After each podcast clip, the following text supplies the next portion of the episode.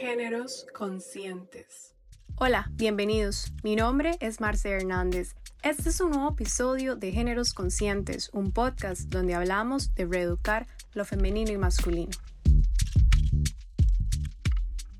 Gracias Sebastián por estar acá. Este es el episodio número 3. Eh, hoy vamos a hablar de relaciones de pareja.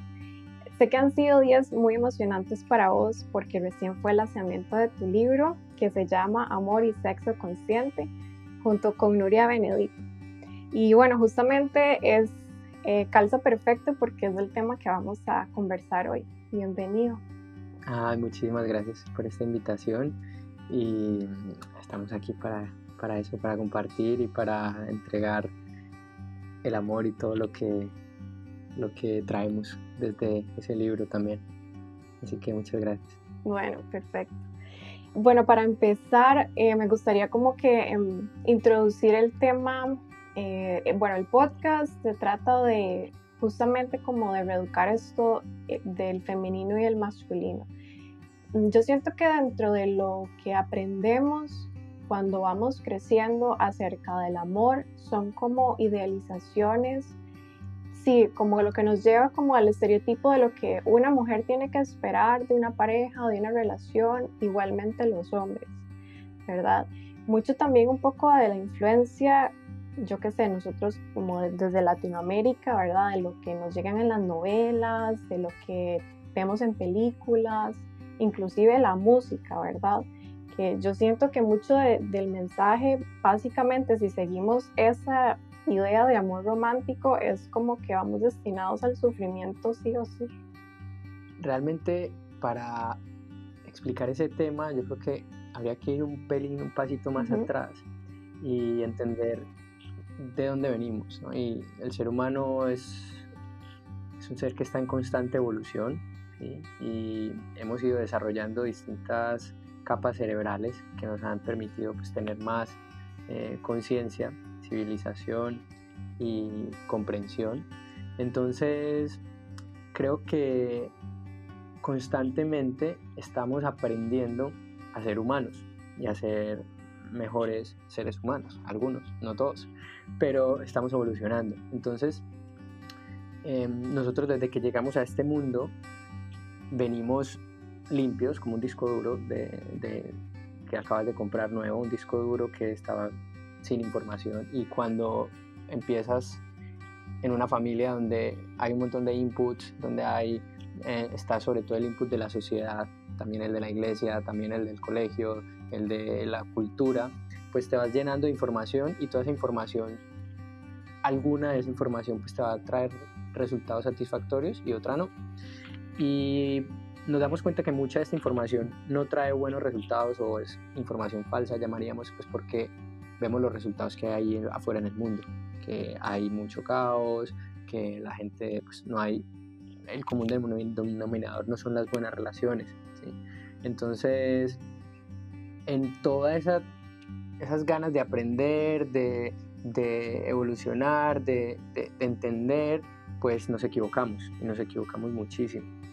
Entonces hay un montón de mensajes de la cultura, un montón de canciones, un montón de inputs de ahí fuera que lo que nos hace es eh, desempoderarnos y nos hace tener resultados insatisfactorios, tanto a nivel de relaciones como a nivel de salud, como a nivel eh, económico. Entonces, tú lo decías, desde pequeñitos pues vamos aprendiendo cosas de las telenovelas, de las canciones, y todo nuestro disco duro se va llenando de información. Entonces más adelante cuando yo tengo una situación, cerebro funciona así. Eh, si tengo una ruptura amorosa, el cerebro va a buscar información en mi mente sobre rupturas amorosas. Entonces va a buscar toda, toda, toda la información que yo tenga sobre rupturas amorosas. Y si yo he, como yo digo, comido mucha eh, información falsa, por ejemplo, canciones de Sin ti no puedo ir, Sin ti no soy nadie, eh, telenovelas de eh, es que si tú, me vas, si tú te vas me muero, todo ese tipo de cosas, pues es la información con la que voy a responder. Entonces, una creencia se forma en el, en el, en el cerebro, crea una conexión neuronal y entonces después le dice, mi cerebro le dice a mi cuerpo cómo sentirse. Por eso se llama sentimiento, sentimental, viene de la mente. Entonces, en la mente le dice a mi cuerpo cómo sentirme. Entonces, si en mi, si en mi cerebro hay información sobre eh, sin ti no puedo vivir, entonces encuentro esa información y le digo a mi cuerpo, pues siéntete mal, pues porque no puedes vivir sin esa persona. Y entonces la persona se derrumba.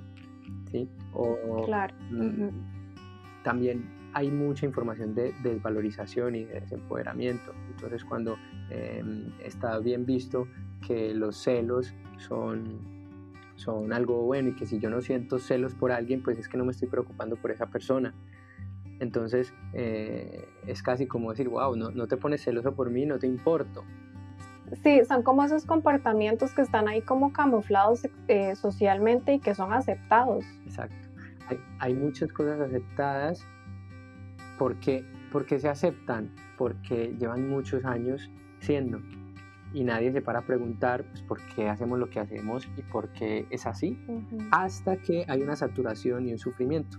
En todo ser humano existe algo que es el, el, momento de saturación, donde dices que ya no puedo más con esto, ya, ya, ya, esta situación no la soporto más, esta relación o esta manera de ser, ¿no? Siempre atraigo o siempre estoy con el mismo tipo de pareja o con el mismo tipo de resultados.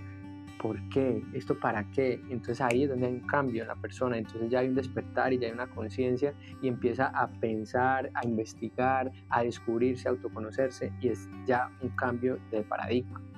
Entonces, por ejemplo, en esta sociedad está, se premia muchísimo el, conseguir, el hacer, el tener éxito.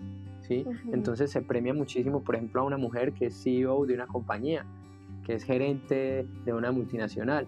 Entonces, wow, qué super mujer. Pero a una mujer que está en casa con, con los hijos, que eh, tiene también todo ese trabajo tan impresionante que es el de hacer que un ser humano sea más eficiente para esta tierra, que sea más amoroso, que sea más... Ese trabajo tan impresionante no está bien visto y no está celebrado y no está ni siquiera premiado ni nada de eso. Pero es porque, por, por cómo ha sido la cultura y por dónde estamos em, ahora. Y creo que cada vez más se le va a dar ese lugar. Lo que pasa es que también han habido cosas alrededor, por ejemplo en la era industrial, en la era agrícola, donde se producía era por la fuerza, ¿no? donde eh, había que arar la tierra, entonces pues sí, el hombre iba y, y araba y entonces pues esa era la, la, fuerza motora de la economía y entonces era lo que primaba pues para, para, para salir adelante como, como sociedad, eh, pues ahora no, ahora es diferente, ahora estamos en la era de la información, entonces ahora el conocimiento es, es, es importante, ahora estamos como más en igualdad de condiciones y, y se, se, empiezan a ver las cosas de una manera diferente. Pero para eso muchas de las personas necesitamos llegar a un estado de saturación y empezar a pensar diferente y a ver las cosas diferentes. A decir, pero mm, no sé por qué, por qué estoy sintiendo estos celos si realmente, eh, si la persona está conmigo, eh, es una decisión. Y si un día decide dejar de estar conmigo, pues también es su decisión. Todos somos libres de decidir eh, con quién estar, cuándo estar. Entonces ahí se abre una, todo un abanico de posibilidades para, para que el ser humano sea más libre y más, más feliz. Al final, para eso vinimos a esta tierra, para aprender a ser felices por nosotros mismos, no para que el otro venga y nos haga feliz, que ese es uno de los mitos de las relaciones románticas, ¿sí? El otro viene... De los medios naranjas. Exacto. El otro viene a hacerme feliz. Entonces, si yo le doy poder al otro de que me venga a hacer feliz, también le estoy dando el poder de que me quite la felicidad. Entonces yo estoy totalmente desempoderado o desempoderada. Ahí no hay ningún tipo de crecimiento para mí. Ahí estoy estancado o estancada. Entonces ahí es cuando hay ese apego. Y vemos que el apego viene del ego. Y el ego es todo el sistema de creencias que formamos a partir de que llegamos al mundo y empezamos a imprimir información de todas partes, de los tíos, de las tías, de los primos, de los, del colegio. Entonces, ¿el trabajo cuál es? Empezar a darnos cuenta cuál de toda esa información que tenemos nos está generando malestar. ¿Cómo nos damos cuenta? Mm, porque hay cierto tipo de sufrimiento. ¿sí? Todo lo que me genere un malestar significa que hay algo en mi mente que es falso, y que me está generando ese malestar porque hay algo que no estoy aceptando. ¿sí? Por ejemplo, la, la pareja, estar en pareja, es, es una creación del ser humano. Si nosotros vemos la biología, la biología pues está basada en el instinto, y el instinto lo que quiere es mm, procrear, mantener la especie y defender la especie. ¿sí? Pero aquí no se forman las parejas. Aquí no hay, tú no ves una pareja de animales eh, toda la vida juntos. Em, nosotros sí, nosotros los, los, seres humanos decidimos y por decisión propia pues lo, lo, hacemos y lo elegimos. Y pueden existir la cantidad de tipos de parejas que, que, que hayan. Entonces, cada pareja se puede crear lo que yo, yo llamo su micromundo. Es una, una manera de, de decir, mira, nosotros vamos a estar así en el mundo y esta es nuestra pareja y nuestra pareja tiene estos acuerdos y tiene estas reglas y tiene esta manera de estar en la que los dos estamos en paz, porque eso es lo importante, que ambos estén en paz y se sientan en armonía con sea cual sea su manera de, de estar. ¿sí? Hay algunos que, que les gusta hacer ciertas cosas a nivel de sexualidad que a otras personas no les gustaría. ¿sí? Pero siempre y cuando los dos estén en paz, y en armonía, pues genial, esa es su decisión y ese es su acuerdo. Como las personas que deciden no estar en pareja también. En la sociedad está mal visto una persona que no está en pareja. Y entonces dice, pues se sienten mal y sufren. Entonces están sufriendo porque no están en pareja. Entonces ahí se dan cuenta que hay un sufrimiento, hay un malestar, es que no estoy en pareja. Entonces hay una idea en su mente de que tienen que estar en pareja. ¿De dónde viene esa idea? Pues esa idea viene de la sociedad, que no eres, no, eres, no eres nadie si no estás en pareja, si no tienes un empleo, si no tienes una casa, una beca, un coche y no sé qué. Entonces, em, yo he conocido personas que han decidido no estar en pareja y están muy felices, muy plenas. Por ejemplo, Oprah Winfrey, ella está en, estando en, en, África con un montón de niños allí, estaba ayudando, en, haciendo pues una de sus, de sus temas que hace ella a nivel de fundaciones y decía, ahora entiendo por qué no tengo pareja e hijos. Porque es que si los tuviese no podría estar haciendo lo que hago aquí, sino que estaría con ellos. y, y, ahí se sintió en paz. Entonces, hay un montón de ideas preconcebidas que nos generan sufrimiento. Entonces, se trata de eso, de encontrarlas gracias al sentir, gracias al sentimiento, encontrarlas y cambiarlas o reprogramarlas por, por ideas que nos traigan paz y bienestar. También cuando decidimos estar en pareja, eh, claro, nos basamos como en todos estos conceptos o, todas estas creencias que podemos tener de lo que debe o si debe ser una pareja, ¿verdad? Y entonces muchas veces ni siquiera nos damos la oportunidad de realmente conocer a la persona con la que estamos porque siempre estamos esperando que esa persona cumpla con todos los requisitos que yo estoy esperando de esta persona, ya sea para casarme, para que cumpla mis, mis propios rollos personales, ¿verdad? Y entonces ni me conozco ni dejo que la otra persona sea y, y claro, de ahí se genera todo un enrollo. Claro, es que antes de entrar en pareja, uno debería hacer un proceso de autoconocimiento muy profundo antes de entrar en, en, cualquier tipo de pareja. ¿Por qué? Porque desafortunadamente la gran mayoría de seres humanos tenemos carencias, tenemos necesidades no cubiertas desde la infancia o lo que llamamos taras mentales. Tenemos eh, un montón de rayones, eh, pero, pero bueno, pues, pues porque así, así ha tenido que ser, porque ese es nuestro proceso de, aprendizaje. Entonces, son muy poquitos los seres humanos que, que, que, han nacido en familias supremamente conscientes, amorosas, eh, que, saben de todos estos temas y que, realmente no tienen ningún tipo de vacíos esas personas, son muy poquitas en el mundo, pero la gran mayoría hemos tenido esos vacíos, heridas, heridas de abandono, heridas de rechazo, heridas de, sí, a un niño que simplemente los papás estaban, por ejemplo, trabajando mucho y el niño no entendía por qué, pues porque el niño no entiende lo que es el trabajo, no entiende lo que es el dinero, pues grabó una herida de abandono. ¿Sí? Entonces puede ser que más adelante sea una persona que eh, se sienta abandonada por su pareja eh, constantemente y entonces tenga ese apego. ¿sí? Entonces todos necesitaríamos hacer un trabajo de autoconocimiento. Entonces necesito conocerme yo primero para luego conocer a otra persona, ¿sí? Y llenar yo mis propios vacíos y resolver mis propias taras mentales, ¿sí? Para luego unirme a una pareja, porque el propósito de una pareja no es que el otro me haga feliz. El propósito de una pareja es compartir mi luz, es compartir lo mejor de mí con otra persona. Ese es el propósito de una pareja, es trabajar juntos para necesitarnos cada vez menos.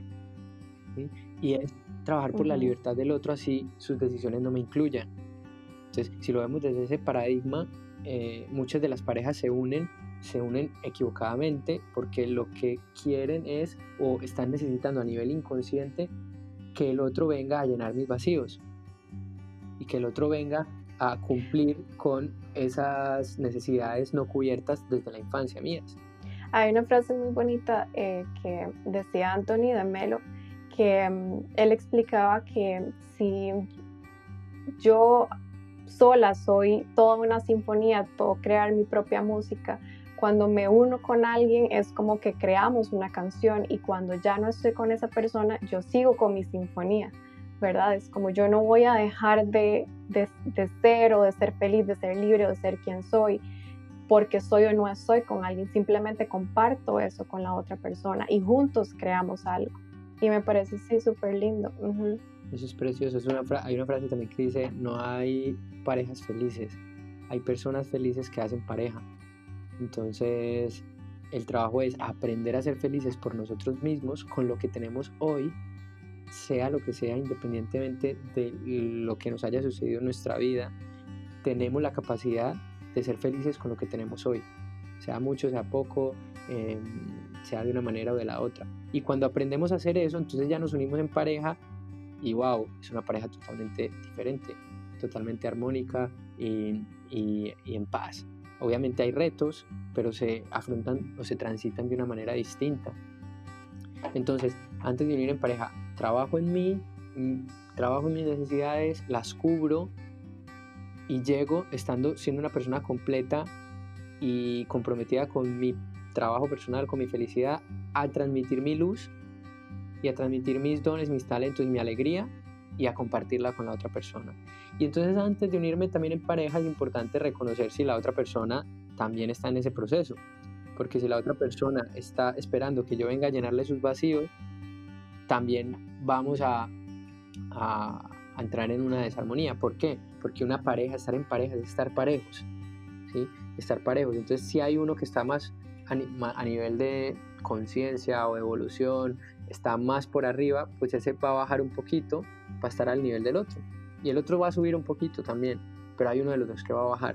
¿sí? Entonces, ahí es cuando están, están parejos y antes de entrar en pareja revisar si realmente somos afines mentalmente, porque esto es una de las claves principales para entrar en pareja. Es decir, uno se puede unir por, por varias razones. La primera, por la, por, de una manera instintiva. ¿sí? De una manera instintiva es que nos, nos vemos, nuestros genes encuentran en la otra persona una preciosa posible alineación es decir, con esta persona puedo tener crías súper sanas y mejorar la especie, porque eso es a nivel genético, eso es a nivel biológico, instintivo, eso se siente. O sea que cuando tú sientes atracción por una persona, y ojo, todos sentimos atracción estando en pareja, estando casados, hasta muchos años, sentimos atracción por muchas personas a lo largo del día, a lo largo del mes, y hay gente que se culpa por eso, no tiene nada de malo, porque es instintivo. Entonces son tus genes diciéndote, hey, aquí hay una posible eh, alineación genética, porque eso es lo que están buscando los genes todo el tiempo. Entonces, por instinto, encuentro una posible alineación genética, me atrae muchísimo a esa persona, siento ganas de estar con esa persona, de estar cerca, de compartir. Entonces, em, me uno por el instinto. ¿Qué pasa? Que el instinto lo que quiere es procrear, pero también defender y mantener la especie. Entonces, cuando hay un desacuerdo, si yo estoy unido solo por el instinto, eh, es muy fácil pelear y discutir, y es muy fácil decir palabras hirientes, es muy fácil eh, atacar, ¿sí? ¿Por qué? Porque no hay otro nivel, que es el siguiente nivel, que es el, el nivel de afinidad mental. La afinidad mental es cuando compartimos valores, compartimos filosofía de vida, compartimos objetivos, compartimos propósitos, ¿sí? Entonces, Em, a nivel cultural también hay cierta afinidad. Entonces es más fácil que cuando haya un desacuerdo, llegar a un acuerdo y, en buenos términos y de manera amorosa. Es muchísimo más fácil en una pareja que está unida por afinidad mental. Se pueden unir parejas por afinidad mental sin eh, la parte instintiva, porque la parte instintiva se puede desarrollar. se pueden hacer ejercicios tántricos de respiración, se pueden hacer muchísimas cosas para activar la parte de la pasión, la parte del instinto. Pero una pareja que está unida solo por la parte instintiva y no tiene afinidad mental, es muy difícil que, consiga llegar, durar mucho tiempo o, crecer. Porque, porque en cuanto haya un desacuerdo, pues se van a, esto es lo que llamamos parejas eh, fatales, ¿sí? que, que terminan teniendo muchos conflictos. Entonces, eh, la invitación es a mirar antes de entrar en pareja si realmente hay una afinidad mental. O sea, dejar a un lado la parte instintiva y esa parte de enamoramiento. Y esa parte como, ajá, eso es lo que iba, porque digamos, muchas veces cuando conocemos a alguien es como que caemos en esa etapa de enamoramiento donde todo es perfecto y todo calza y todo es maravilloso, ¿verdad? Y luego ya cuando el, enamoramiento empieza a disminuir, es como donde empezamos realmente a notar como esas cosas y algunos pues siguen, hay otros que ya deciden separarse, pero digamos, estando en esa etapa de enamoramiento, realmente se puede llegar a, tomar como esa decisión o cómo se hace. Mira, cuando estamos en la fase del enamoramiento, hay una hormona que se llama la feniletilamina que lo que hace es que nos droga. Entonces, eh, es como que nos quita una parte analítica, una parte racional, y es como que estamos eh, enambobados, como yo lo llamo. Entonces todo lo vemos maravilloso, todo lo vemos fantástico, todo lo vemos impresionante. ¿Y esto por qué sucede? Pues porque a nivel biológico eh, lo que necesita la especie es procrear y que el, eh, la pareja cuide a la cría y que el macho no abandone a la hembra, por ejemplo. Entonces, eh, esto sucede en los gorilas que eh, durante tres años esta hormona los está rigiendo para que el macho cuide de, su cría y de su, pareja y después ya así se puede ir. Entonces se, se, baja la hormona y entonces ¿qué sucede? Esto dura más o menos unos tres años. Entonces a los tres años es cuando vienen unas crisis en las parejas y entonces dice, es que cambió, realmente no cambió, es que ya se me bajó el, el, el, efecto de la hormona y estoy viendo a la persona como realmente es. Entonces, y, y, me estoy sintiendo como realmente es. Entonces, el enamoramiento causa ese efecto. Entonces, es importante que nosotros veamos a la persona cómo se comporta con otras personas y no con nosotros mismos. Porque estamos los dos bajo ese efecto. Entonces, si vemos cómo se comporta con, con, con, su familia, con su madre, con su padre, cómo se comporta con sus hermanos, con un camarero en un restaurante, cómo se comporta en el trabajo, o sea, ver a esa persona de una manera objetiva sin eh, estar dentro de la relación, porque el pez no sabe lo que es el océano porque está dentro de él. Y es cuando se sale del océano que ve y dice, ah, bueno, esto es el océano, pues igual en una relación. No sabemos cómo es la otra persona si estamos sintiendo todo ese enamoramiento porque estamos ahí secuestrados por esa hormona. Entonces vamos a, a mirarlo de una manera objetiva, a ver cómo se responde, cómo reacciona con otras personas y sobre todo a compartir los miedos, a compartir eh, el pasado, ¿sí? Entonces si vemos que es una persona que tiene mucho miedo a ser abandonado, es una persona que tiene miedo a que me vaya con otras personas. Entonces ahí vamos viendo en qué punto estamos, en qué punto estoy yo, en qué punto está la otra persona y para dónde puede ir eso y entonces se puede tomar una decisión eh, muchísimo más acertada a nivel de relaciones. Pero no, ahora, ¿cómo, ¿qué hacemos? Ahora entramos en una relación solamente basados en el instinto, ¿sí? O la gran mayoría de veces, wow, esto que sentí y vamos a ver esto hasta dónde me deja llevar. Y, y la persona viene, la, la pareja viene a hablar hasta después de mucho tiempo de, de, de, sus cosas y de su pasado y de sus procesos. Y ahí es cuando nos encontramos y decimos, wow, ¿yo en qué me metí? o, o, bueno, a ver cómo manejamos esto. Y, y, nos damos cuenta que ahora la cantidad de divorcios que hay es impresionante y es por esto mismo. Entonces, ahora tenemos la oportunidad de entrar en, en una relación de pareja de otra manera, con muchísima más asertividad, con muchísima más tranquilidad sabiendo que es una decisión desde la conciencia, desde el neocórtex y no desde el instinto. El hecho de, estar con una pareja también es un excelente espejo para conocernos a nosotros mismos. ¿verdad? De, de como dices, o sea, si tal vez mi pareja demanda como más cosas de las que, no sé, tal vez a mí me incomoda, ¿verdad?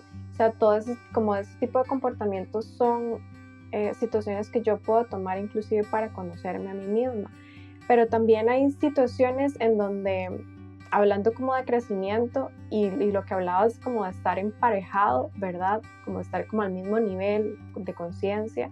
Em, hay, veces que las relaciones llevan a justamente separarse por querer seguir en ese crecimiento personal, ¿verdad? Como entender que, bueno, que puede ser que la, atracción nunca se va a ir o esa, esa parte como genética de, sí, esa atracción siempre va a estar, pero que parte del, de mi crecimiento hay que separarse porque juntos no lo vamos a lograr y nos vamos a hacer daño, ¿verdad? Y tener como también esa coherencia de poder soltar las relaciones también cuando llega uno a, ese, a, ese, a esa instancia.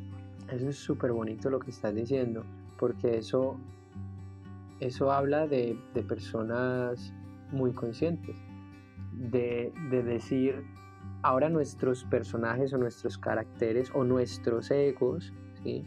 no están afines o no pueden seguir creciendo juntos, pues porque ya no dan para más. Y aunque haya atracción y aunque haya amor, porque puede seguir habiendo mucho amor, la decisión es no seguir juntos.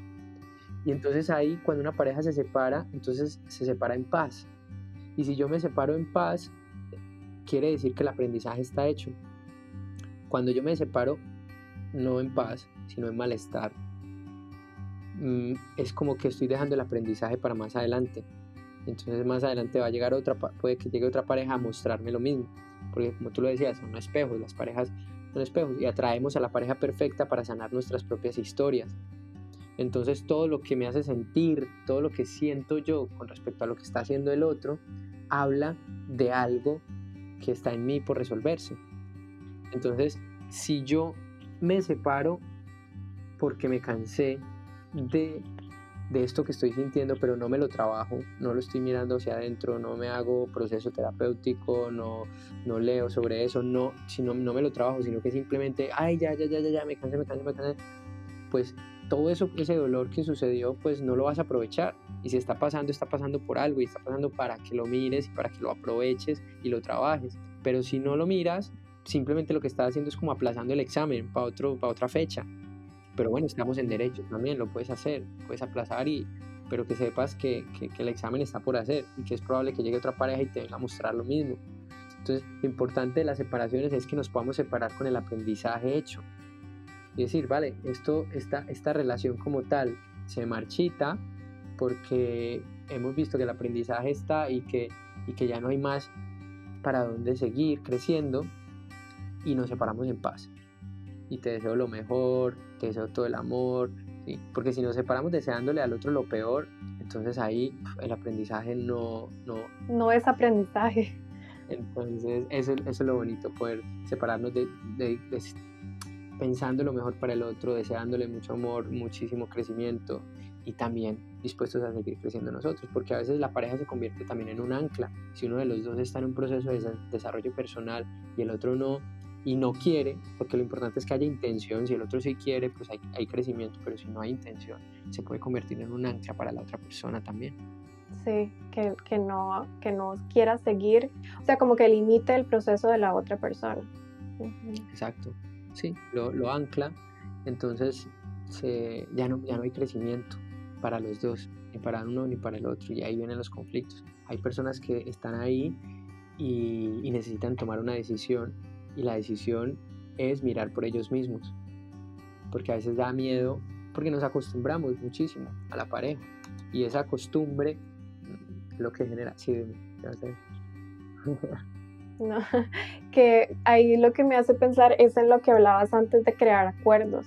Cuando uno realmente entra en una relación con acuerdos, cuando ya uno también ha tenido como un proceso en el que se ha conocido un poco, es muchísimo más fácil manejar todo este tipo de cosas, porque pueden ser que no esté como entre los acuerdos iniciales, pero el solo hecho de establecer ciertas cosas dentro de la relación, eso también yo siento que abre espacio para dejar y mover cosas dentro y fuera de la relación. Sí, mira, ese es, ahora que lo tocas, ese es uno de los puntos que más desarrollamos en el libro y es el tema de los acuerdos, porque es tan importante no solo para, para parejas, sino para todo en la vida, para compañeros de trabajo, para familia, para, o sea, el saber yo hasta dónde me puedo mover y, y hasta dónde se mueve el otro y en base a qué es, es, lo mejor. Entonces, si yo a mi pareja le puedo decir, vale, ¿qué esperas tú de mí?